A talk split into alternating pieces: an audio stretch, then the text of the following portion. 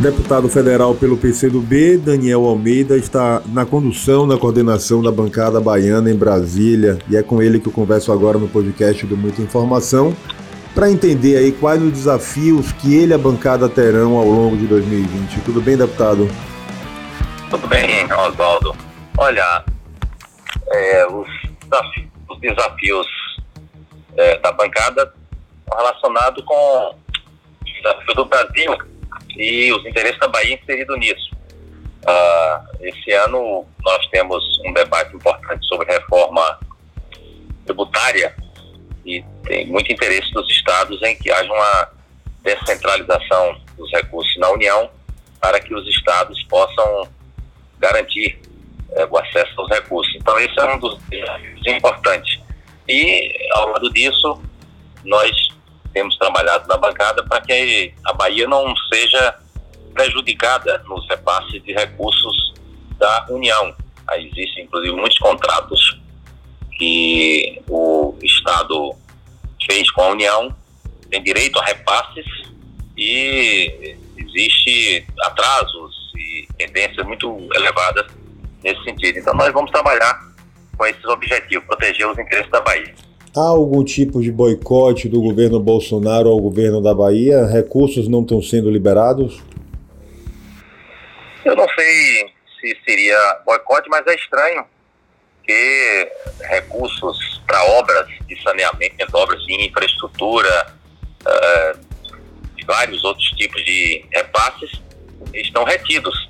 Uh, o governo já totaliza mais de um bilhão de recursos que deveria chegar no Estado e não chegou. E mais da metade disso são obras já realizadas. O governo do Estado fez o pagamento e não há uh, o repasse contratado por parte da União. Então, o que, que pode explicar isso? Eu sei que a, a União alega falta de recursos de uma maneira geral, o orçamento é apertado, mas não há sentido verificar se tantos, uh, tantos atrasos, né? Uh, eu não tenho dúvida que há má vontade. O presidente Bolsonaro foi eleito sob o discurso de que iria iniciar uma nova forma de fazer política no Brasil. E, no entanto, a gente não viu essa relação acontecendo entre o Palácio do Planalto e o Congresso Nacional. Como o senhor avalia essa relação entre a articulação política do governo e a Câmara dos Deputados do Senado? O governo é muito ruim em todos os aspectos, também na articulação política. O Congresso Nacional tem cumprido o seu papel, deliberado sobre muitas coisas, às vezes a despeito da posição do Executivo. O Executivo tem uma posição e o Congresso vai na outra, em outra direção, olhando mais para os interesses do país.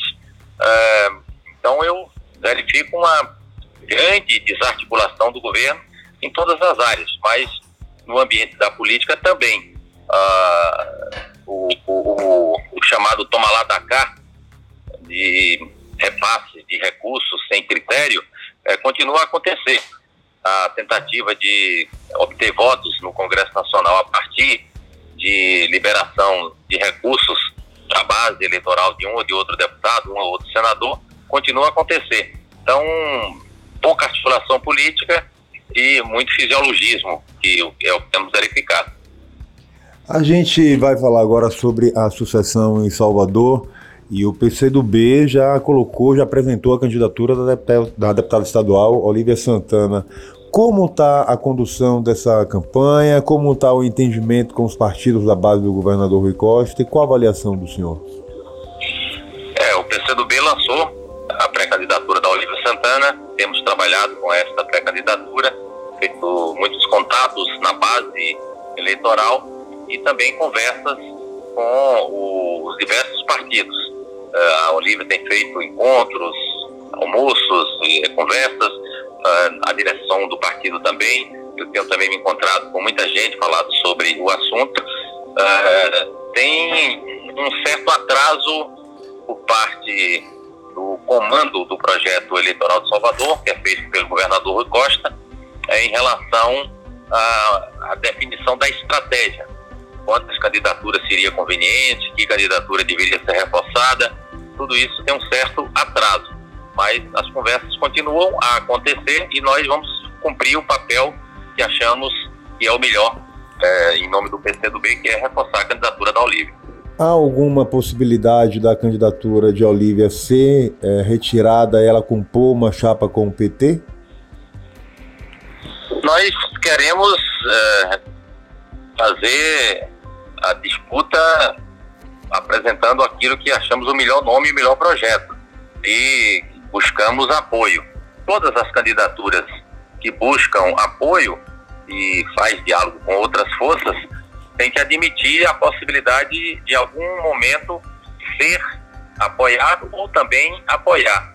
Mas uh, na nossa visão, o, o, nome da Olivia é um nome sólido, forte, uh, vai seguramente aparecer nas pesquisas quando elas forem apresentadas e por essa razão o nosso esforço é de demonstrar que ela é merecedora de apoios, né? É, e vamos trabalhar nesse sentido.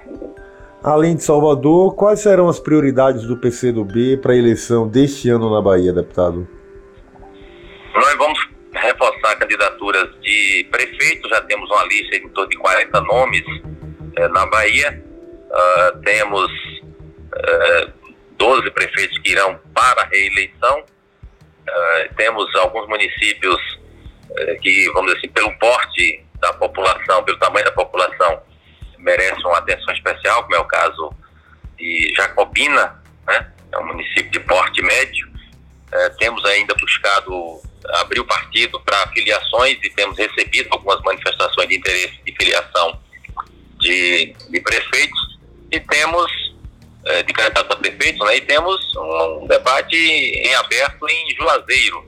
Nós temos, é, tínhamos até recentemente o prefeito, foi eleito pelo PCdoB, anunciou que sairá do partido e nós estamos discutindo a manutenção daquele projeto protagonizado pelo PCdoB com a possibilidade do lançamento de um nome é, para substituir o nome do prefeito que uh, se retirou do partido. Então, esses são, assim, cenários de eleição de prefeito. Além disso, vamos buscar formar chapa de vereadores em todos os municípios que nós estamos organizados, são mais de 250 municípios, ano não tem mais coligação, portanto, cada, cada município terá que ter sua chapa própria de vereadores.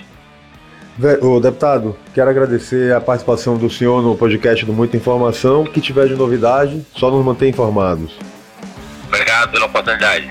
Bom dia. Siga a gente nas nossas redes sociais e até o próximo podcast.